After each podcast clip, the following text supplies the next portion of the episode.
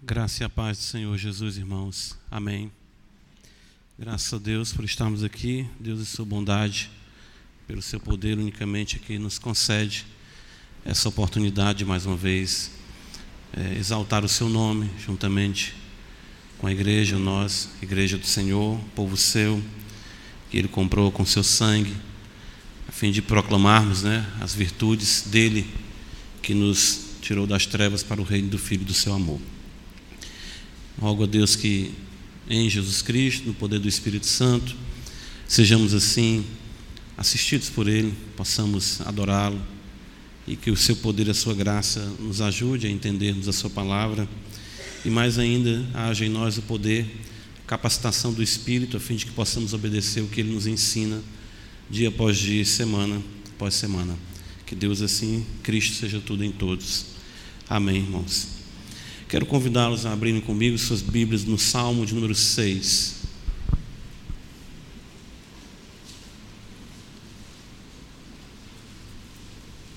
Nós iremos iniciar essa noite uma série de sermões, tendo sermões tendo como base os salmos penitenciais.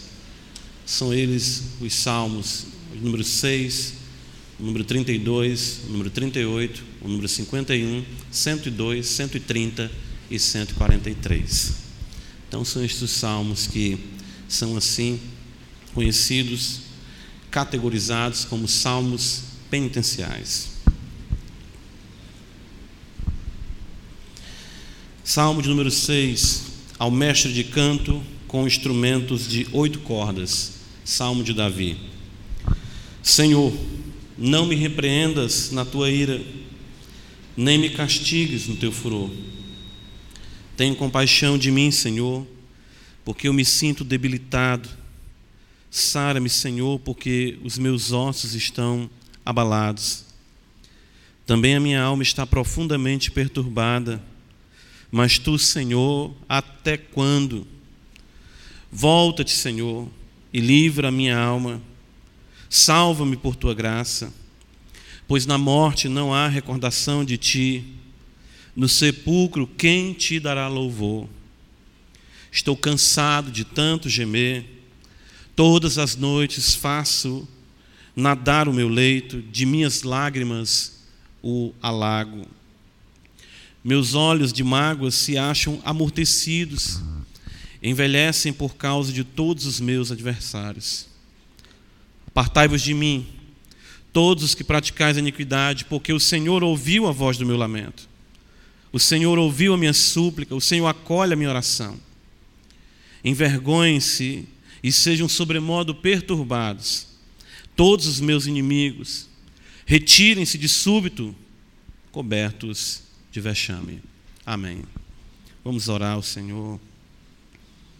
Ó Deus Todo-Poderoso, Tu és o Criador dos céus, da terra, do mar e de tudo que neles há. Tu trouxe à existência tudo que o olho vê e tudo que o olho não vê, unicamente pela palavra do teu poder. Bastou tu dizer, age, assim se fez, bastou tu ordenar que surgisse, assim apareceram todas as coisas conforme a tua determinação. Senhor da glória, nos criaste nos fizeste, ó Deus, como diz o Salmo um pouco menor do que o Senhor, de honra e de glória, nos coroaste.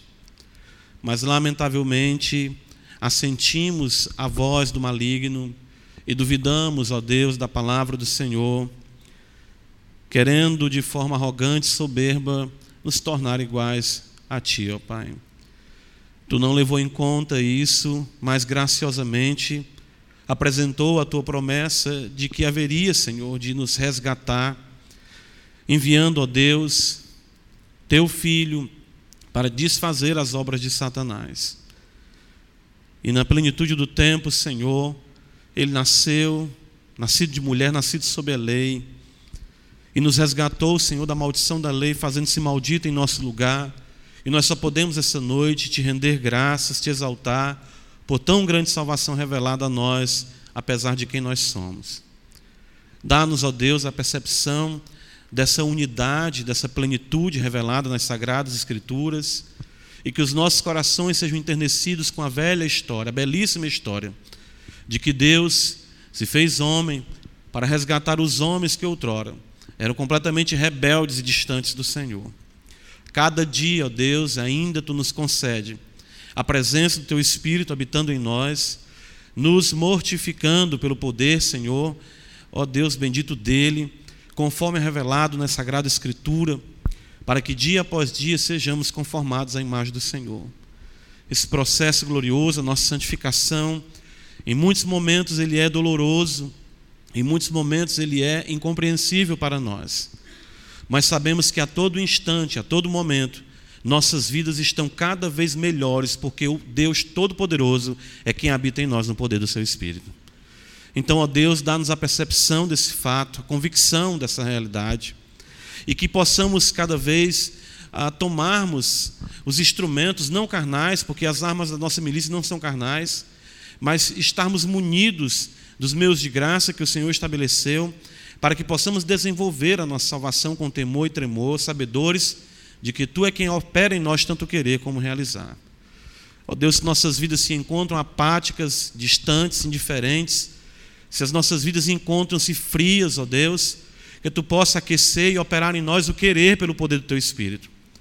Que Tu possa, ó Deus, despertar, aquecer as nossas orações, inflamar as nossas leituras bíblicas, ó Deus, enternecer nosso, o nosso coração com a beleza de quem Cristo é, e que na meditação e contemplação da glória do Senhor, seja cada vez mais o nosso coração arrebatado para Ti, para que possamos pensar nas coisas que são do alto, buscarmos as coisas que são do alto e não as que são aqui da terra. Cada vez mais preparados para o dia em que todos nós haveremos de estar na Tua presença. Uns, primeiramente, porque partirão chamados por Ti, e os outros, ó Deus, que estarão vivos por ocasião da tua vinda, mas o fato é que todos nós compareceremos diante de ti e viveremos para sempre com o Senhor no novo céu e na nova terra para a glória do teu nome. Ajuda a tua igreja, ajuda-nos a não perder o foco, ajuda-nos a não perder esta cosmovisão, mas que mediante ela possamos pautar nossas vidas e avaliar todas as coisas que se nos apresentam, para que não venhamos nenhum momento entristecer a ti, mas andarmos de forma agradável ao Senhor.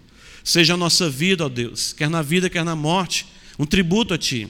E que a todo tempo seja o Teu nome glorificado em nossas vidas, no poder do Espírito Santo. Nós te oramos em Cristo Jesus. Amém.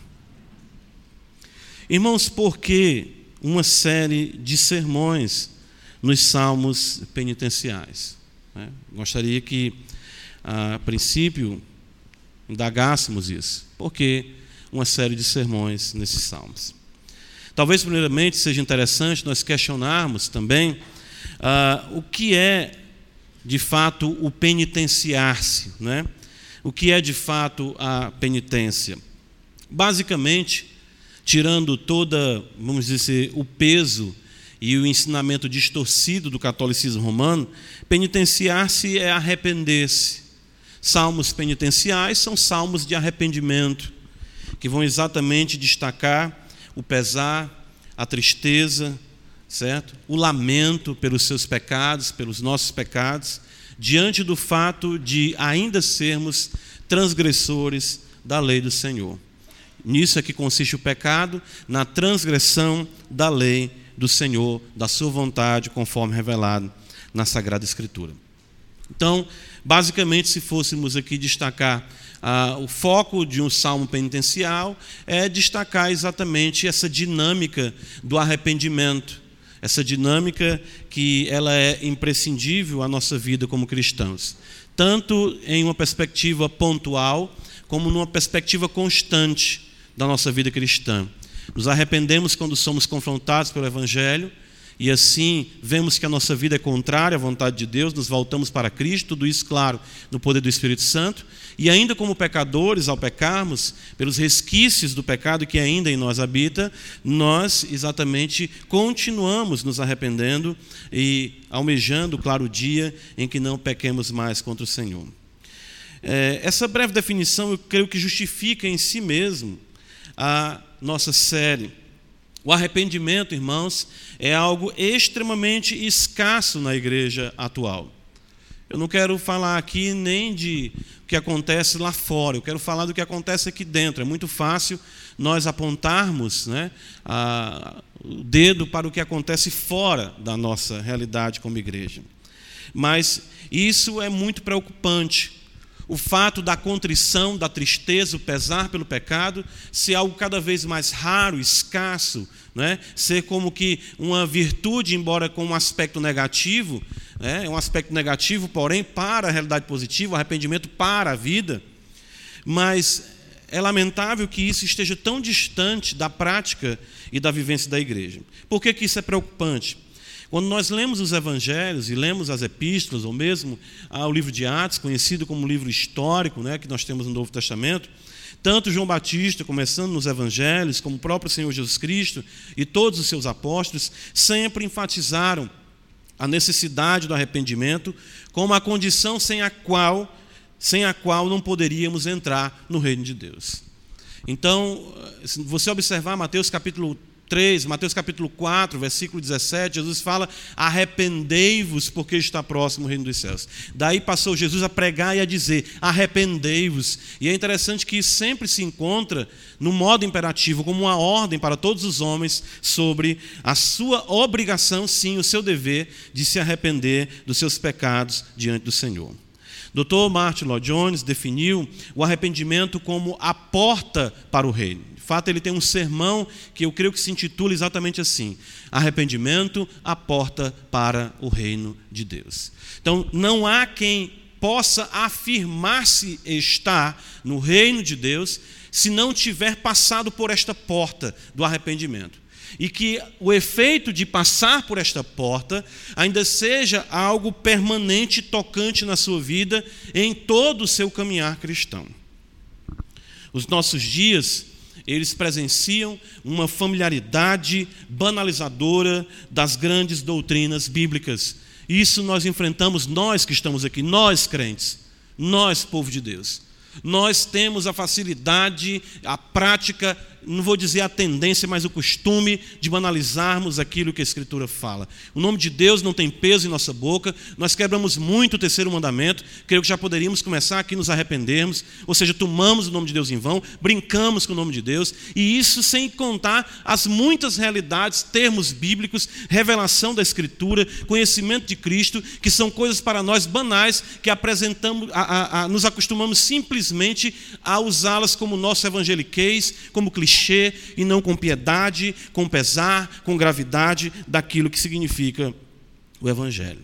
Falar em santidade de Deus, falar em pecado, falar em juízo, falar em arrependimento, falar em restauração, não trazem o devido resultado esperado da combinação desses fatores. Ou seja, nós não observamos, nós como crentes, com a percepção de quem Deus é, nós não percebemos quem nós somos, nós não percebemos de fato o que significa o juízo de Deus, o que significa a grandeza da redenção feita em Cristo e, vamos dizer, a beleza, a singularidade da restauração.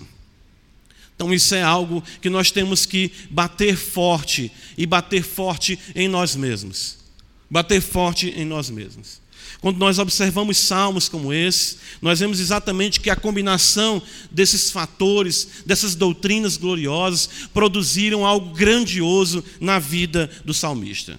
Praticamente, uh, o autor destes salmos é Davi, na sua maioria, talvez um ou dois, nós vamos ter a identificação do nome de Davi mas isso nos mostra um homem que aprendeu exatamente a viver à luz da grandeza da verdade e exatamente ter em si o resultado das mesmas, não apenas dentro de um contexto intelectual, não apenas dentro de um contexto, ah, vamos dizer, culto de uma realidade religiosa.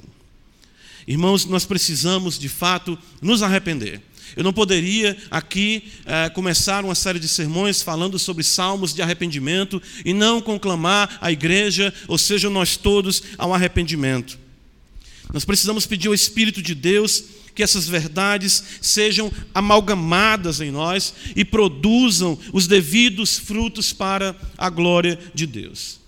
Nós não podemos, irmãos, de maneira nenhuma, continuar indiferentes à grandeza de Deus, com os olhos áridos e com a boca cheia de teologia. Isso é algo também muito marcante dentro do contexto dos salmos penitenciais. Lágrimas, lágrimas, inundação do leito com lágrimas, vida de choro. Há uma bem-aventurança para olhos marejados e não para olhos áridos. Jesus fala: bem-aventurado os que choram, porque serão consolados. Isso é um fato que, lamentavelmente, nós observamos. Que Deus, irmãos, ajude, nos ajude para que isso não esteja apenas em nossos lábios, em nossas bocas, mas de fato em nossos corações. Precisamos, irmãos, nos arrepender do nosso arrependimento. Nosso arrependimento é técnico, ele é preciso, ele é instantâneo. O nosso arrependimento leva menos tempo do que a preparação de um macarrão instantâneo. Você não gasta, às vezes, três minutos na sua vida se arrependendo de um pecado. Mas nós gastamos a nossa vida, lamentavelmente, com internet, com TV, com afazeres, com a busca pelo dinheiro e não pesamos a realidade dessa gravidade que é uma vida de arrependimento e a necessidade dela diante do Senhor. Quero então, juntamente com os irmãos, observar a beleza do arrependimento em ação na vida de um servo de Deus. No caso de Davi, aqui, conforme se encontra registrado nesses salmos, e assim suplicarmos a Deus que tal dinâmica seja real em nossas vidas. Salmo 6, então, observa comigo, primeiro versículo, quero destacar com os irmãos logo essa verdade que é contundente e marcante em todos os salmos penitenciais. Senhor, não me repreendas na tua ira, nem me castigues no teu furor. Ira e furor são exatamente ações que derivam da santidade divina contra o pecado. Davi está diante de Deus e ele contempla um Deus irado e prestes a derramar o seu furor sobre a sua vida. Eu creio que isso é algo muito importante e determinante para que possamos ter produzido em nós o verdadeiro arrependimento. Deus é santo e assim sua ira e furor se expressam contra o mal. Esse texto que nós temos diante aqui de nós, ah, no texto original, no hebraico, vai estar primeiramente assim: Senhor, na tua ira não me repreendas nem no teu furor me castigues, enfatizando exatamente que vem na frente o que Davi primeiro contempla é essa singularidade da santidade de Deus expressa exatamente pela ira e furor que são as reações de Deus à quebra da sua lei conforme revelada para nós.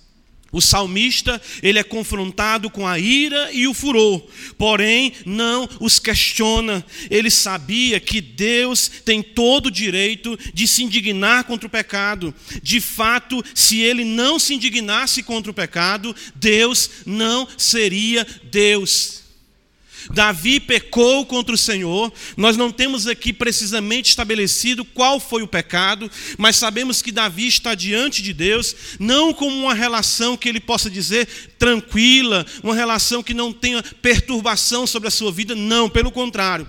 Embora conhecedor de quem Deus era, embora conhecedor do amor de Deus, embora conhecedor da misericórdia de Deus, Davi se mostra um homem conhecedor também, não a experiência, que se nós fôssemos experimentar a ira e o furor de Deus, todos nós seríamos reduzidos a pó, mas ele está diante de uma manifestação, de uma percepção, de uma visão de quem Deus é, e isso traz um impacto realmente impressionante sobre a sua vida, ao ponto de ele se colocar em um clamor, suplicando a Deus que tal ira e furor não se derramasse sobre ele. Irmãos, eu creio que esse humanismo é que nos mata. Eu falo esse humanismo, essa prática nossa de amoldarmos ou moldarmos Deus diante da perspectiva que nós temos do que é ser amoroso, excluindo de Deus a sua santidade e a sua justiça. Os nossos pecados, nós exatamente não lamentamos mais, não nos arrependemos mais dele, porque simplesmente afirmamos logo a princípio: Deus é misericordioso, Deus é bom, Deus é amoroso. Não é isso que o salmista afirma logo no primeiro ponto deste salmo. Eu quero chamar a sua atenção até para algo interessante. A primeira palavra do salmo, conforme a nossa tradução, é Adonai. Ele vai usar o nome do Deus da aliança mais na frente por cinco vezes. Mas ele não usa aqui a princípio essa realidade de suplicar que o Deus da aliança tenha misericórdia dele. Ele vai fazer isso. Mas ele primeiro destaca: Tu és Senhor da minha vida, Tu és Senhor sobre tudo e sobre todos, e é legítimo, é justa, é correta com o teu caráter, exatamente a tua indignação, a tua ira e o teu furor. Nós simplesmente pecamos contra o Senhor num dia, quando exatamente nos damos o trabalho de considerar esse pecado. Olhe lá se ele demorar pelo menos 10 minutos em nossa vida, e no outro dia aquilo não mais nos pesa, aquilo não mais nos toca. Esse humanismo, como eu afirmei, que nos mata. Essa visão, me permitam, de direitos humanos espirituais. Parece que nós temos esquerdistas espirituais que não conseguem observar a justiça de Deus, a santidade de Deus e a ira de Deus como inerentes ao seu caráter, mas como algo completamente distante de um contexto de amor, de unidade, de beleza, que não pode de forma nenhuma ser tocado pela repreensão e pelo castigo que procedem do Senhor. Essa perspectiva, essa, essa maneira de olhar para Deus, tem levantado uma geração de crentes, de cristãos melindrosos, que não suportam a ideia de que Deus é um Deus que sente indignação todos os dias. Essa ideia, irmãos, ela, ela tem acabado com a nossa percepção da santidade de Deus. E veja isso: quando nós encobrimos a percepção de quem Deus é, da sua ira e do seu furor, nós não teremos os nossos pecados confrontados. E não tendo os nossos pecados confrontados, nós não iremos nos arrepender. E o pecado não tratado em nossa vida, ele é pior do que o câncer, porque nos corrói por dentro e nos afasta de forma imperceptível para nós da presença de Deus. As trevas vão cada vez mais se assenhorar, as trevas vão cada vez mais encobrir o nosso entendimento, a nossa percepção, e cada vez mais nos aprofundaremos em práticas que são contrárias à vontade de Deus. Hebreus capítulo 10, eu gosto desses textos, são inúmeros os textos ah, no Antigo Testamento que tratam de Deus como um Deus indignado. E quando nós citamos os textos do Antigo Testamento, geralmente as pessoas vão dizer: Isso era no Antigo Testamento. Agora, Deus é um Deus de amor, como se a justiça e a santidade de Deus não fosse o amor que ele tem pela sua glória. Hebreus capítulo 10, escrevendo a crentes, nós sabemos disso. A Escritura nos diz exatamente isso. Vejam só, versículo. Uh, vamos ver a partir do versículo 26.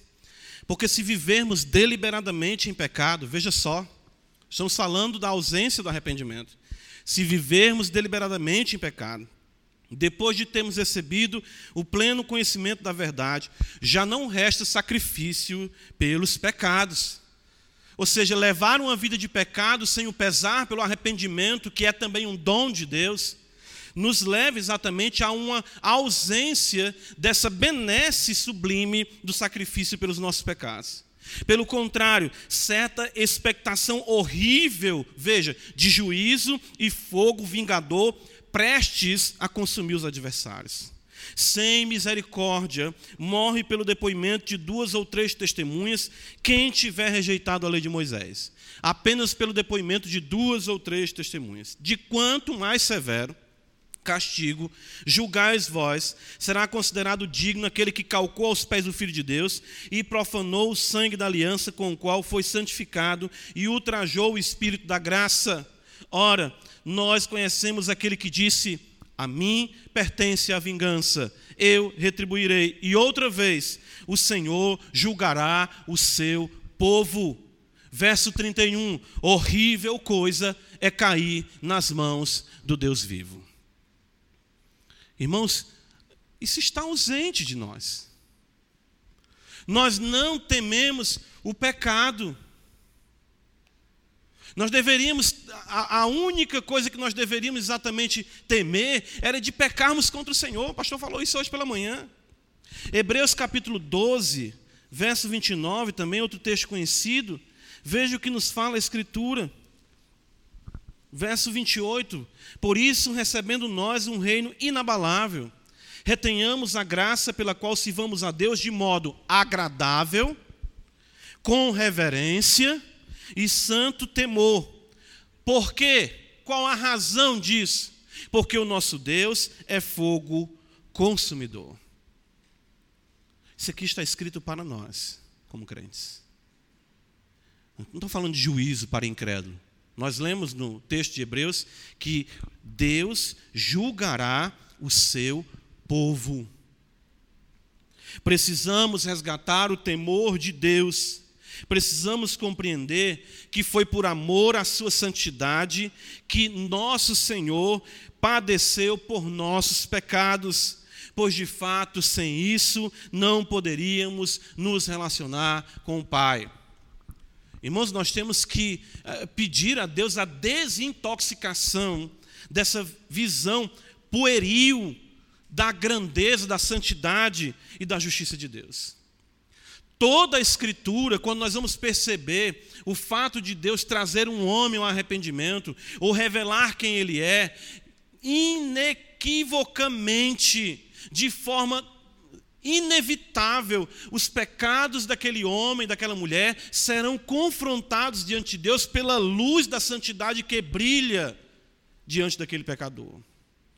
Poderia citar muitos textos, os textos clássicos, Isaías capítulo 6, nós conhecemos, quando o profeta Isaías tem a visão da majestade de Deus, e ele não diz, que maravilha, né? que fogo, que glória, que alegria, vamos cantar, vamos nos alegrar aqui, ou é festa, a presença do Senhor é júbilo, ele, ai de mim!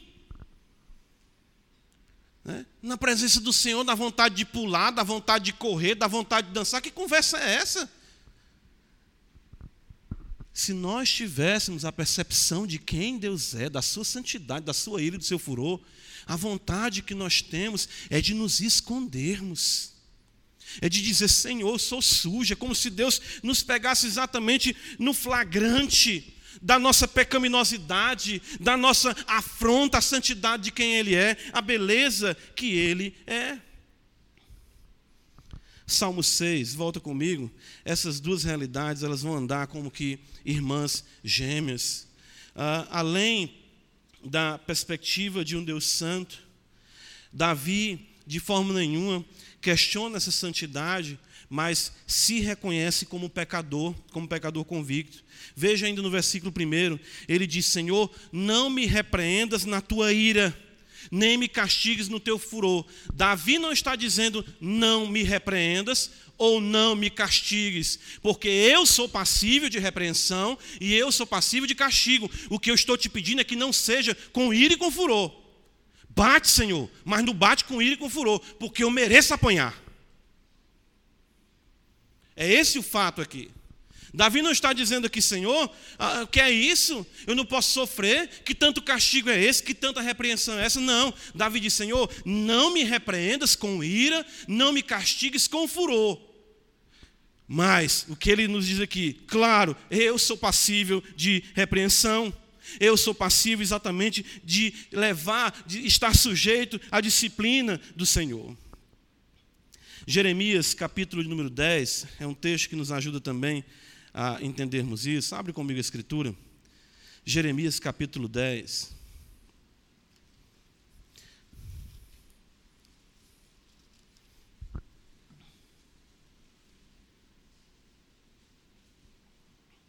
Verso de número 23. Veja o que é que o profeta nos diz aqui. Eu sei, ó Senhor, diz o profeta Jeremias que não cabe ao homem determinar o seu caminho, nem ao que caminha o dirigir os seus passos. Castiga-me, ó Senhor, mas em justa medida, não na tua ira, para que não me reduzas a nada. Está vendo só? Castiga-me, Senhor. Eu preciso ser castigado. Repreende-me, Senhor. Eu preciso ser repreendido, porque eu estou vendo com a tua luz e na tua luz que tu és santo e eu sou pecador. Eu tenho violado a tua lei, eu tenho quebrado os teus mandamentos.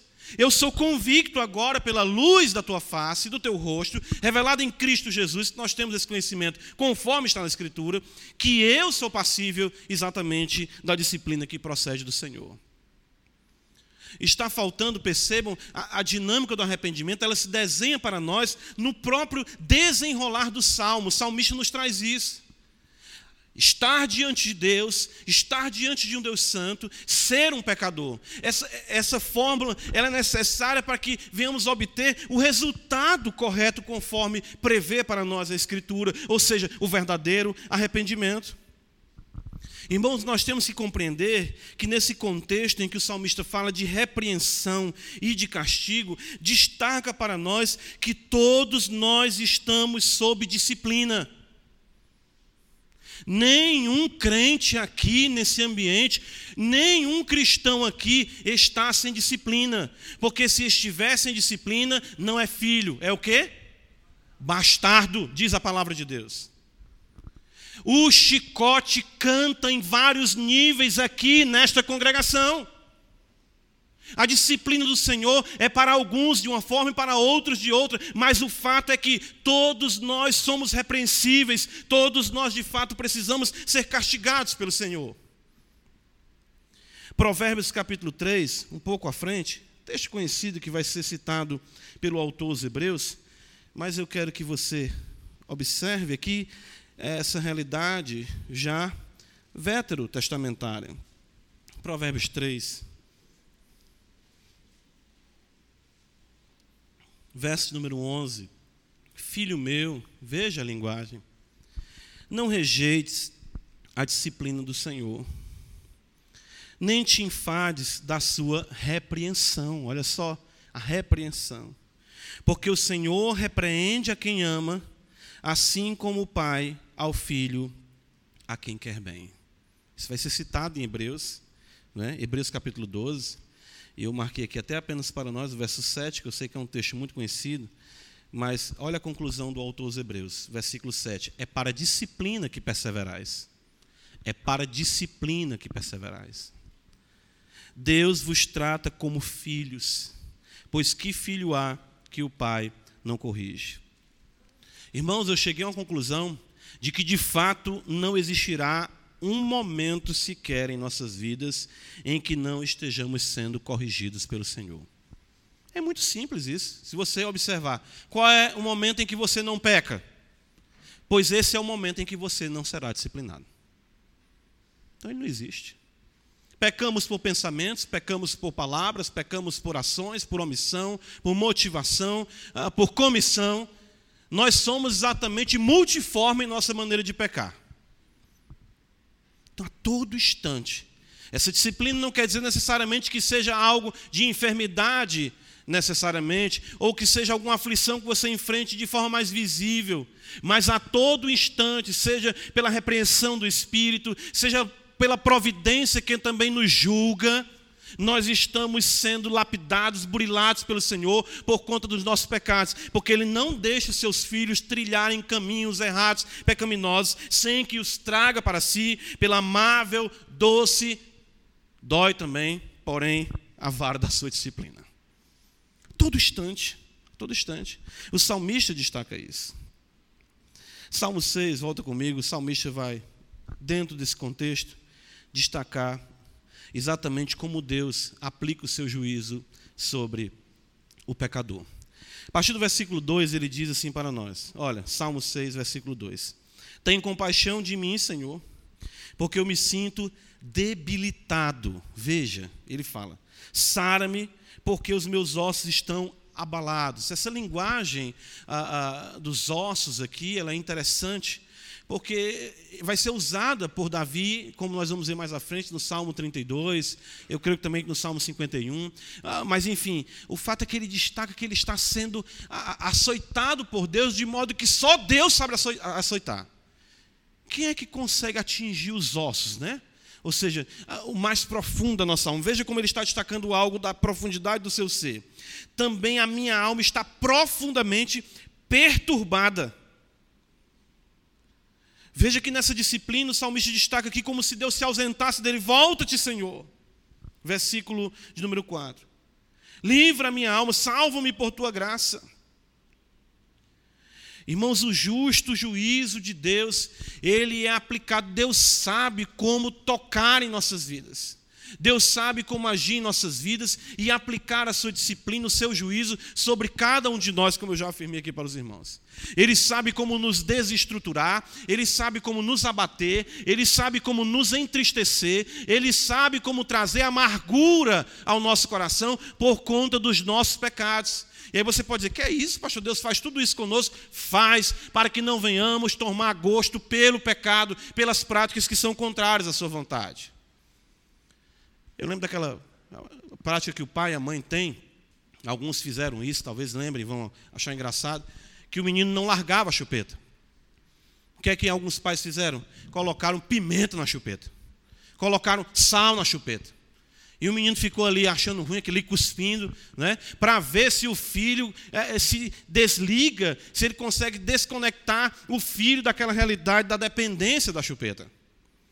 Deus a todo instante, ele sabe como fazer isso. Os puritanos, eles são mestres nisso, diziam exatamente que Deus sabia como levar a nossa alma ao que era conhecido como a noite da alma, a exatamente nos abater, a exatamente nos humilhar, a perturbar, a se ausentar de nós, a exatamente nos desestruturar, para que venhamos a estar aos seus pés, buscando cada vez mais sondar o nosso coração e reconhecendo os nossos pecados diante do Senhor. E isso dá resultado.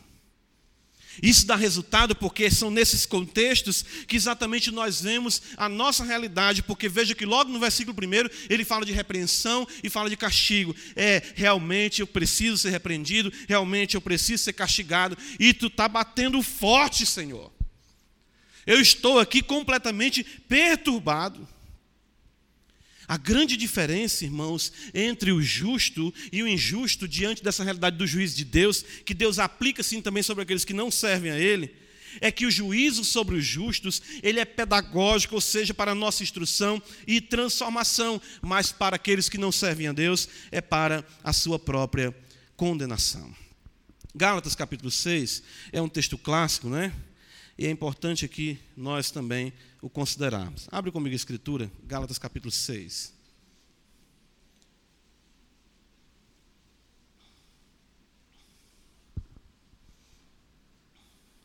Ele diz para nós no versículo número 7, e mais uma vez, claro, escrevendo aos crentes, as epístolas são escritas às igrejas.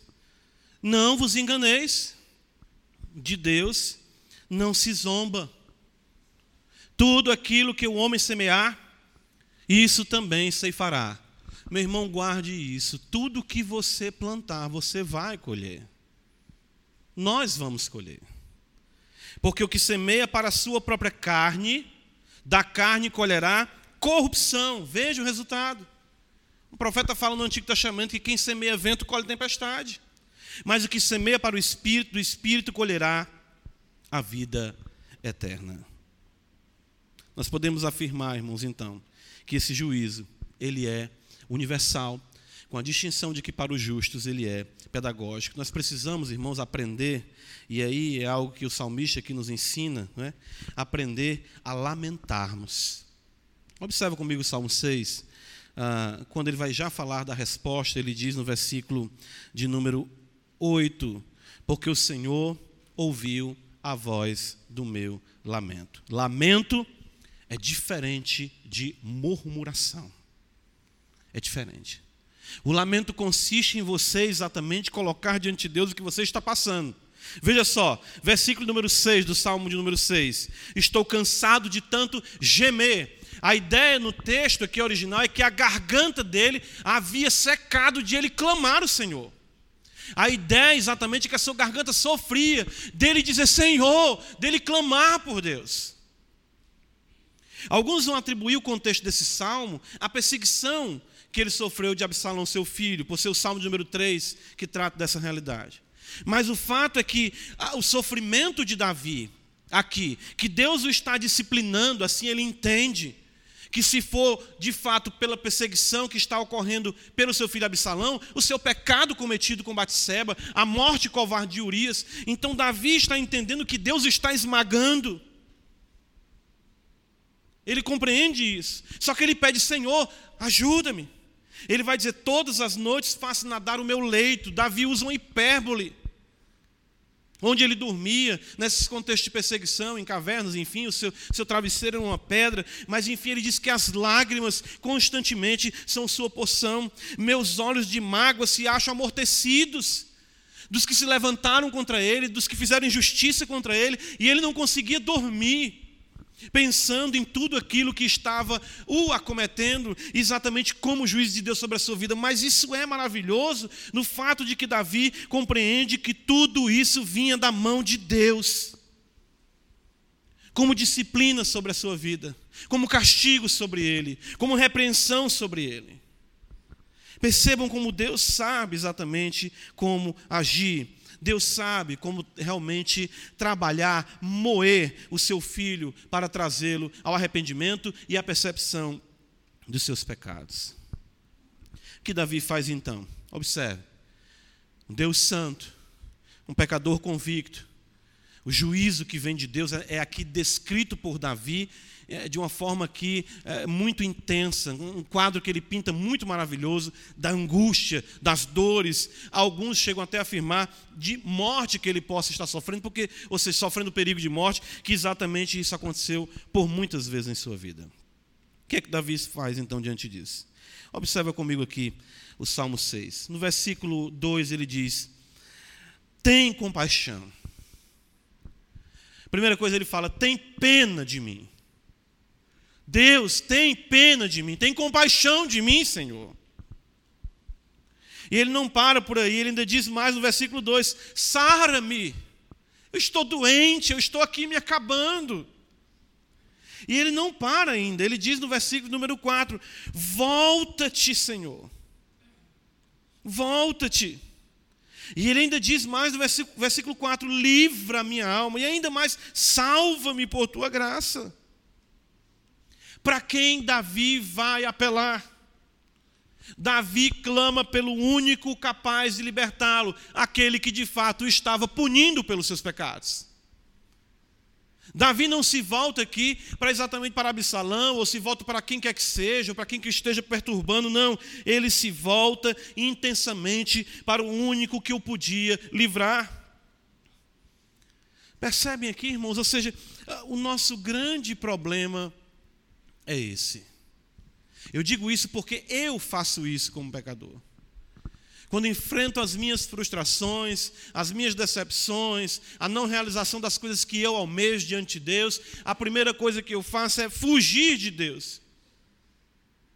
Muitas vezes chateado, indignado por não ver Deus fazendo na minha vida o que eu queria que Ele fizesse.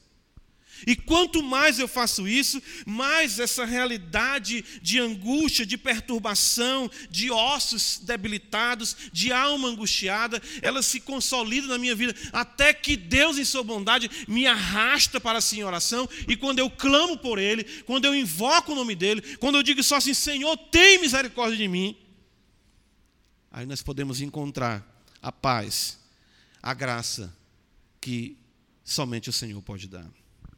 Ele fundamenta o seu pedido em dois fatos interessantes aqui no Salmo 6. Primeiro, versículo 4, observa, ele diz: Volta-te, Senhor, e livra a minha alma, salva-me por tua graça.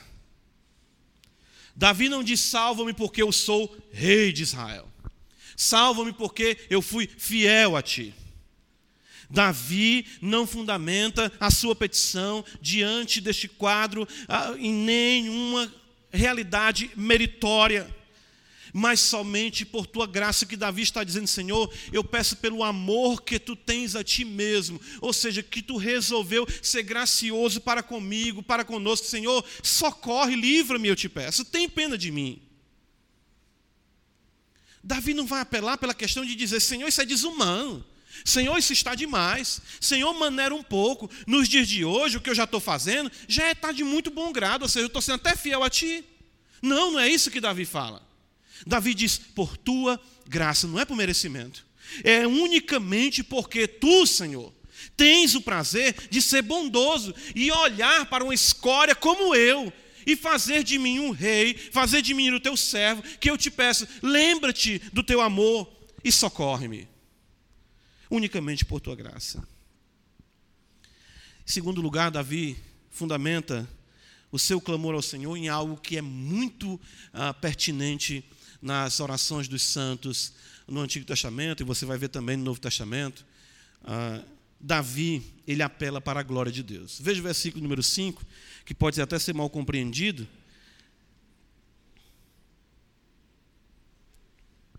As seitas vão utilizar esse texto para fundamentar a aniquilação da alma, ou, vamos dizer, a inconsciência daqueles que morrem. Davi diz assim: Pois na morte não há recordação de ti no sepulcro, quem te dará louvor? Davi aqui, ele não está dizendo que quem morre fica inconsciente e que morrer significa um estado de uma certa inexistência. Não é isso que Davi está afirmando. Às vezes nós subestimamos a compreensão dos santos no Antigo Testamento. O que Davi está fazendo aqui? Ele está apelando para a graça de Deus, usando o argumento que Paulo usa de forma positiva em Filipenses capítulo 1. Abre comigo em Filipenses, só observa como é interessante isso. Paulo diz exatamente o seguinte: olha. Filipenses 1. Ele diz assim. Versículo número 20. Versículo 20. Segundo a minha ardente expectativa, Filipenses 1, 20 e esperança de que em nada serei envergonhado, antes com toda ousadia, como sempre, também agora será Cristo engrandecido no meu corpo, quer pela vida, quer pela morte. Porque para mim, porquanto para mim o viver é Cristo e o morrer é lucro. Entretanto, se o viver na carne traz fruto para o meu trabalho, já não sei o que de escolher. Ora, de um e outro lado estou constrangido, tendo o desejo de partir, estar com Cristo, que é incomparavelmente melhor mas por vossa causa é mais necessário permanecer na carne. E convencido disto, estou certo de que ficarei e permanecerei com todos vós, para o vosso progresso e gozo da fé, a fim de que aumente, quanto a mim, o motivo de vos gloriardes em Cristo Jesus, pela minha presença de novo convosco. O que, é que Davi está dizendo? Senhor, se eu morrer, a causa vai sofrer, Senhor, nesse sentido. Porque quem é que vai te louvar na morte? Eu estando vivo, eu cantando, eu compondo salmos, eu no templo.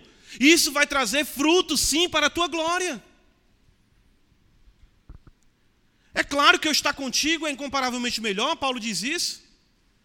Para Davi seria o cessar de todas as suas tribulações, de todas as suas aflições, significaria que ele já estava aprovado para adentrar na realidade eterna que o Senhor havia de fato destinado para ele para todos os santos. Mas Davi aqui diz: Senhor, na morte não há recordação de ti. Como é que o meu corpo vai te louvar? Ou seja, haverá um a menos em carne que te ame, que te louva e que poderá em carne estar te adorando no templo, te louvando, porque no sepulcro ninguém canta. É isso que significa o que Davi aqui está afirmando. Então ele apela para a glória de Deus, ele afirma que o Senhor, livrando ele, isso iria se tornar notório, como de fato se tornou. E nós estamos aqui hoje louvando, cantando e glorificando o Senhor pela permanência de Davi em vida e pelo livramento que Deus deu a ele. Então nós muitas vezes pedimos a Deus que nos livre de nossas aflições ou tribulações, com que objetivo? É para pararmos de sofrer. Pare de sofrer, não é? Davi diz: Eu quero que isso aqui finde, Senhor, para que eu venha te louvar. Eu quero ter sossego para voltar a te adorar. Eu quero exatamente mais uma vez prestar louvor a ti. Ele diz isso. No Salmo 51, ele fala: Senhor, se tu me restaurar, se tu me trouxer a alegria da tua salvação, eu ensinarei aos transgressores o teu caminho. Ele diz isso. Uma vez restaurado, uma vez ah, ah, na comunhão com Deus novamente, Davi poderia ser de fato o guia do povo nessa adoração ao Senhor. Outros textos, o Salmo 30, por exemplo, vai nos ajudar né, na interpretação da Escritura, pela própria Escritura. Ele diz no versículo 9, 30, verso 9: Que proveito obterás, outro salmo de Davi, o meu sangue quando baixa a cova? Louvar-te-á porventura o pó? Declarará ele a tua verdade? Não, mas se eu estiver vivo, se meu corpo estiver bem, se eu não morrer diante dessa perseguição, que eu sei que eu mereço passar por ela, ou dessa enfermidade que eu mereço passar por ela, eu sei que se tu me livrar, eu serei útil em glorificar a ti, declararei a tua verdade, louvarei o teu nome, e muitos comigo se alegrarão na tua misericórdia. Percebem aqui? É exatamente isso que o salmista ah, está afirmando, e é nisso que ele fundamenta o seu pedido: no amor de Deus e na glória do seu santo nome. Observe, irmãos, veja como o salmo em si mesmo, a gente caminhando, a gente, a gente vê a beleza da dinâmica dessas doutrinas bíblicas e o resultado que elas produzem, como nós afirmamos no princípio. Saber quem Deus é, saber quem eu sou, saber que é justo a disciplina, invocar aquele que pode exatamente me livrar de todo mal. Isso vai redundar na alegria da resposta divina. Versículos 8 até o versículo 10, observa comigo do Salmo 6. Ele diz assim para nós. Já no verso 7, a parte B, ele fala dos adversários, então ele diz no versículo 8: Apartai-vos de mim, todos os que praticais a iniquidade. É, é interessante isso, uh, uh, porque essa expressão do Salmo 8 ela é utilizada pelo Senhor Jesus no, no final do seu sermão, ali é, no Sermão do Monte. Ele disse naquele dia, muitos vão dizer: Senhor, Senhor, não fizemos isso em teu nome, não fizemos maravilha. Ele diz: Apartai-vos de mim, vós que praticais a iniquidade. Interessante isso. É, Cristo, né, o filho de Davi, toma as palavras do seu pai Davi na sua boca exatamente destacando a intimidade verdadeira com o Senhor. E é isso que produz o arrependimento. O arrependimento verdadeiro, isso vai se enquadrar em Provérbios 28, 13: o que encobre as suas transgressões jamais prosperará, mas o que as confessa e deixa alcançará misericórdia. O apartar-se do mal e de todos aqueles que praticam iniquidade, iniquidade, essa suposta intimidade com Deus, mas que não se aparta da iniquidade, permanece na mesma vida de pecado, receberá do Senhor esta sentença do versículo 8. Então, Davi aqui agora se levanta Davi aqui agora, é, exatamente porque o Senhor ouviu a sua oração, ele se levanta e ele não quer de forma nenhuma ter comunhão, ter harmonia ou qualquer ligação com a prática da iniquidade. Talvez alguns poderiam ter sugerido isso a ele. Lembre exatamente que quando Saul, não só por uma vez, mas duas, esteve à sua mercê, a ser morto, e os seus disseram: mata ele, a oportunidade. Ele, não, não tocarei no ungido do Senhor. Um homem, quando percebe a, a mão de Deus, o juízo de Deus sobre os seus pecados, cada vez mais ele se aparta do mal e ele exatamente busca estar com o Senhor. Mas isso é o resultado de, do que? Do, do Senhor ouvir a sua voz. Observe o versículo 8. Porque o Senhor ouviu a voz do meu lamento. Ele afirmou outra vez: o Senhor, ou, a, o Senhor ouviu, no versículo 9, a minha súplica. E ainda no versículo 9 ele diz: O Senhor acolhe a minha oração. Três vezes. Ouviu, ouviu por duas vezes e acolhe. Súplica, é? lamento e oração. Então perceba, Davi ele era ah, dinâmico, né? na, vamos dizer assim, na teologia da oração. Ele sabia o que era dar graças, ele sabia o que era pedir, ele sabia o que era suplicar, ele sabia a hora de lamentar, ele sabia exatamente todos os pontos. Ele era realmente um homem ah, provado e aprovado nesse contexto. Irmãos, aqui é que está algo realmente maravilhoso, a beleza do grande mistério que se processa na oração, certo? 1 Samuel, abre comigo a escritura, tem um relato que é magnífico quanto a essa realidade. O que é que acontece quando nós oramos? O que é que acontece quando um pecador arrependido se volta para o Senhor? Né? Isso é interessante. Ah, veja, ele fala de uh, que está sendo repreendido, está sendo castigado, ele fala da debilidade nos seus ossos, da perturbação da sua alma, ele fala do choro, ele fala do alagar a sua cama, ele fala dos adversários que estão ali vibrando, esperando o momento de dizer: caiu, caiu, tombou, vamos, vamos celebrar a vitória, né?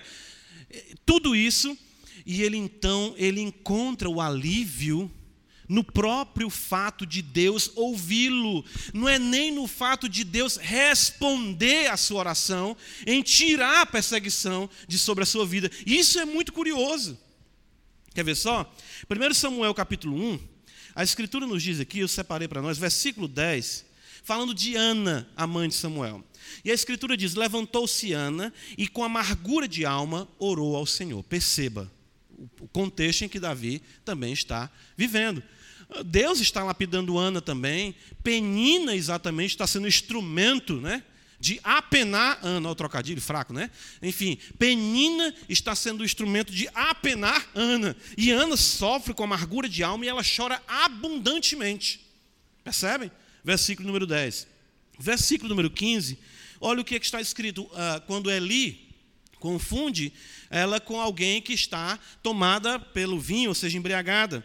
Versículo 15, Ana diz: Não, Senhor meu, eu sou mulher atribulada de espírito, não bebi nem vinho nem bebida forte, porém venho derramando a minha alma perante o Senhor.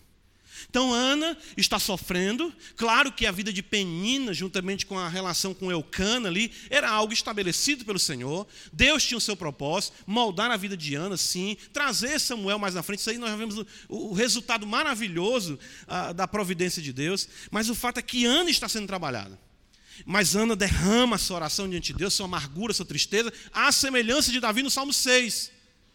E o que acontece no versículo 18? Olha como é maravilhoso. E disse ela: Acha tua serva mercê diante de ti. Ela ainda falando com Eli. Olha o que o escritor sagrado registra. Assim, a mulher se foi, seu caminho, e comeu. Isso é interessante, essa questão de comer, recobrar o ânimo, e o seu semblante já não era triste. Que coisa linda isso aqui. Ana está amargurada, está triste. Mas ela então se volta para o Senhor amargurada, nada com certeza ela conseguiria comer. O, o, o, fato do autor sagrado registrar isso é que exatamente a gente diz: você não está nem comendo, está aí realmente uma depressão profunda. Mas ela então derrama sua alma diante do Senhor, ela recobra o ânimo, ela come, e o seu semblante não é mais o mesmo. É isso que acontece no Salmo 6.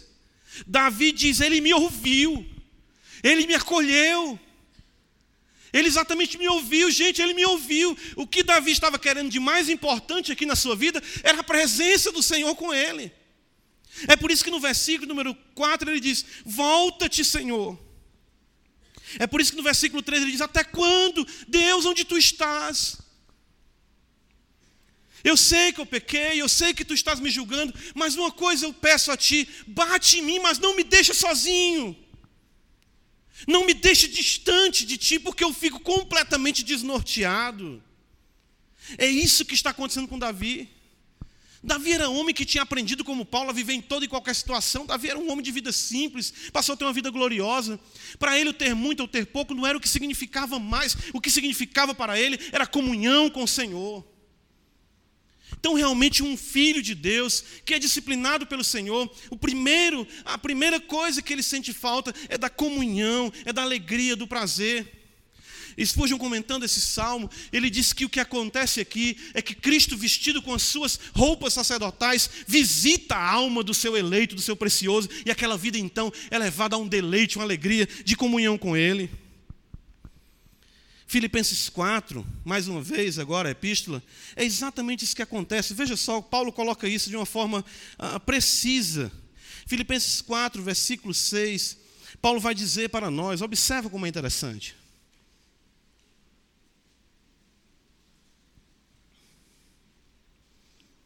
Filipenses 4, versículo 6. Não andeis ansiosos de coisa alguma. Em tudo, porém, Sejam conhecidas diante de Deus as vossas petições, pela oração e pela súplica com ações de graça. E a paz de Deus, olha que maravilha, que excede a todo entendimento, guardará o vosso coração e a vossa mente em Cristo Jesus. Lindo, não é? É exatamente isso. Deus quer lhe levar né? e aí eu lembro de uma oração puritana, ao mais profundo do vale, a fim de que tudo ao seu redor fique em trevas. Sim. Para que a sua glória brilhe de forma singular sobre a sua vida. Nos vales mais profundos, nós temos a visão melhor e maior da sua luz. Então, Davi, ele diz isso aqui: o Senhor me ouviu. Irmãos, nós precisamos uh, clamar a Deus. Nós precisamos derramar a nossa alma, depositar em seus pés toda a nossa amargura. Experimente isso e você se levantará com um semblante marcado pela presença do Senhor. Alguém vai dizer: Este homem, esta mulher esteve com Deus. É isso que acontece. O versículo 6, então, Davi vai dizer no verso 10, capítulo 6, de fato, Salmo 6, ele vai dizer no versículo 10: Envergonhem-se e sejam sobremodo perturbados todos os meus inimigos. Eles ainda existiriam. Todos ah, ah os meus inimigos, retirem-se de súbito coberto de vexame. Veja que no versículo 3 ele fala que a alma dele está perturbada. Mas agora quem estão perturbados são aqueles que exatamente estavam perturbando ele, cumprindo-se aquilo que Paulo diz em 2 Tessalonicenses 1, que é justo que Deus dê em paga a tribulação a quem vos atribula. Vexame para eles. E se inclui, claro, o adversário de nossas almas, Satanás, que muitas vezes já pensa que nós somos derrotados e lá no momento de pior, no pior momento que estamos na nossa vida, Deus nos levanta, né? Aquela história da fênix, né? Ou seja, das cinzas mesmo. O Senhor faz isso em nossas vidas. Irmãos, concluindo, nós precisamos de arrependimento em nossos dias. Veja, veja o fruto maravilhoso que Davi colhe aqui do arrependimento. De fato, nós precisamos nos arrepender de nosso arrependimento, o que eu falei no princípio aqui. Nós precisamos entrar nessa dinâmica, pedir a Deus. Atos dos Apóstolos fala, Pedro, exatamente quando esteve juntamente com os gentios, os irmãos viram pelo relato de Pedro que Deus conceder arrependimento aos gentios. Deus é quem dá o arrependimento. Vamos pedir essa noite que Deus nos dê arrependimento para que adentremos nessa dinâmica que é necessária e constante em nossas vidas. Por isso, nós justificamos uma série de sermões em salmos de arrependimento. Porque iremos ver quem Deus é, iremos ver quem nós somos, iremos ver que Ele é justo juiz, que Ele nos disciplina, que Ele nos ensina, porque somos seus filhos. E aí nós iremos entrar nessa dinâmica maravilhosa e nos apercebermos o quanto Deus é precioso para nós. Deus irá exatamente nos colocar em circunstâncias que iremos clamar por Ele, para que nós venhamos a valorizar a paz e a alegria que Ele derramará no coração daqueles que o conhecem e o invocam em espírito e em verdade. Salmo 145, versículo 18, vai dizer que perto está o Senhor de todos aqueles que o invocam em verdade. Então é exatamente isso, nós precisamos clamar ao Senhor. Nós precisamos exatamente ter essa percepção e que essa dinâmica ela se processe em nossa vida. Precisamos bater no peito, precisamos entrar em nossos quartos, precisamos clamar: Deus tem misericórdia de mim. Nós não temos hoje o privilégio, não tem mais aqui florestas, os puritanos iam para dentro da floresta, ficavam lá por horas, Diz que Jonathan Edwards ficava ali clamando a Deus sozinho, orando, tinha percepções gloriosas de quem Deus era pela palavra. É, escrevia suas meditações. Quando ele chegava em casa, a esposa dele pegava o casaco dele para ir meditar nas meditações dele. Tão maravilhoso era aquilo que ele tinha, ele apreendia diante do Senhor. E para você que não conhece o Senhor, e que adentrou aqui essa noite, e se encontra numa vida desenfreada, sem o conhecimento de Deus, não deixe que as tribulações, as aflições, porque você também passa por isso, mesmo sem ser cristão. Não existe isso. Se o sol nasce para bom e mal, me permita, a peia canta também para bom e mal. E a sua vida você está passando o que está passando, e a minha súplica a Deus é que você perceba Deus fechando o cerco contra você, para que você caia de joelhos e diga: Senhor, me concede arrependimento e que eu seja uma nova criatura em Cristo Jesus. Deus faz isso, Ele nos esmaga para de fato nos fazer de novo, para a glória e louvor do seu nome. Que Deus conceda cada vez mais a nós como igreja este arrependimento, irmãos. Amém. Senhor, quem somos nós? pecadores, precisamos de Ti. Não nos deixe sozinhos, ó Deus, faz-nos sossegar na beleza da Tua presença. Ver, Senhor, quem Tu és, ver quem nós somos, saber que é justo, sim é justo, tudo que Tu fizer, Senhor, conosco é justo. Nós merecíamos, era o pior e o Senhor nos poupou da condenação eterna. Precisamos aprender a clamar a Ti, precisamos de fato ter essas, essa dinâmica, esse sofrimento, para que venhamos a valorizar quem Tu és. E aí sim, poderemos nos alegrar, invocando o Senhor, de que o Senhor ouviu a nossa voz e que todo mal, todo pecado, de fato, venha se dissipar e se afastar da nossa vida para a glória e louvor do Teu nome. Dobra-nos, Senhor, de fato, converte-nos a Ti, de fato, seremos convertidos. Renova os nossos dias, como disse o profeta, como dantes, em nome de Jesus. Amém.